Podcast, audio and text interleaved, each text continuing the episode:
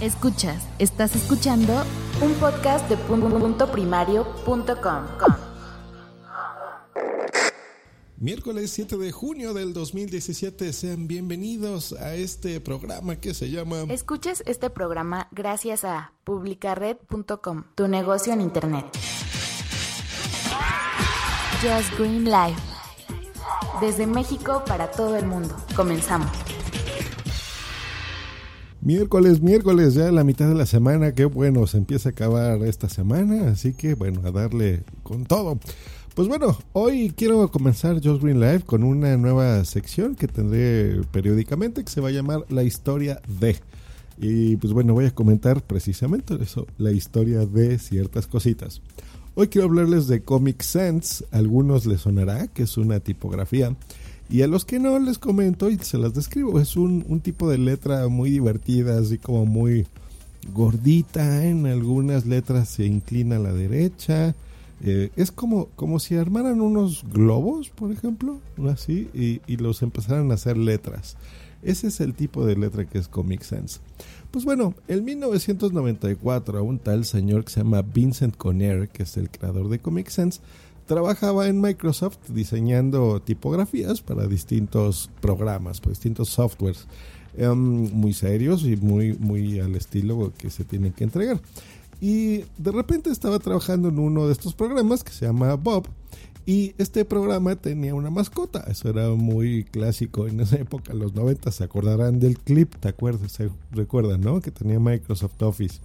Um, bueno, esta mascota Robert hablaba, entre comillas, en un tipo de letra muy serio de la época que se llamaba Times New Roman. Todavía se utiliza, pero él al verlo en pantalla, pues decía, ah, se ve como muy serio, ¿no? Yo creo que necesita otro, otro tipo de tipografía.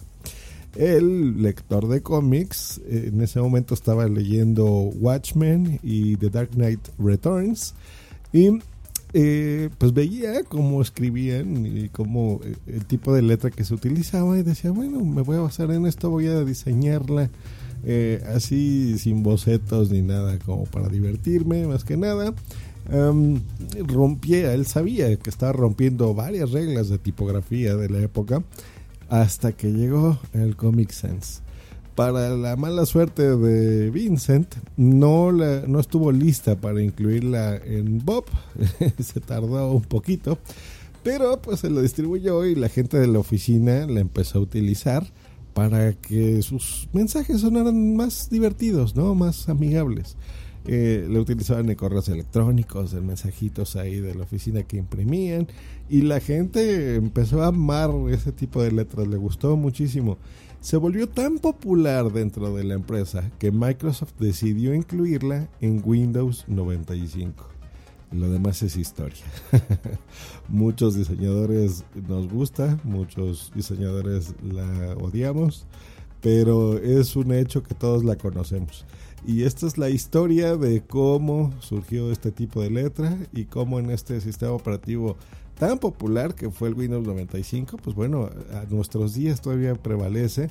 Y en sistemas como Mac o, o, Linux, también en algunas distribuciones de Linux, pues ya está, está disponible porque bueno, es parte de nuestra historia tecnológica. Que estén muy bien, hasta luego y bye.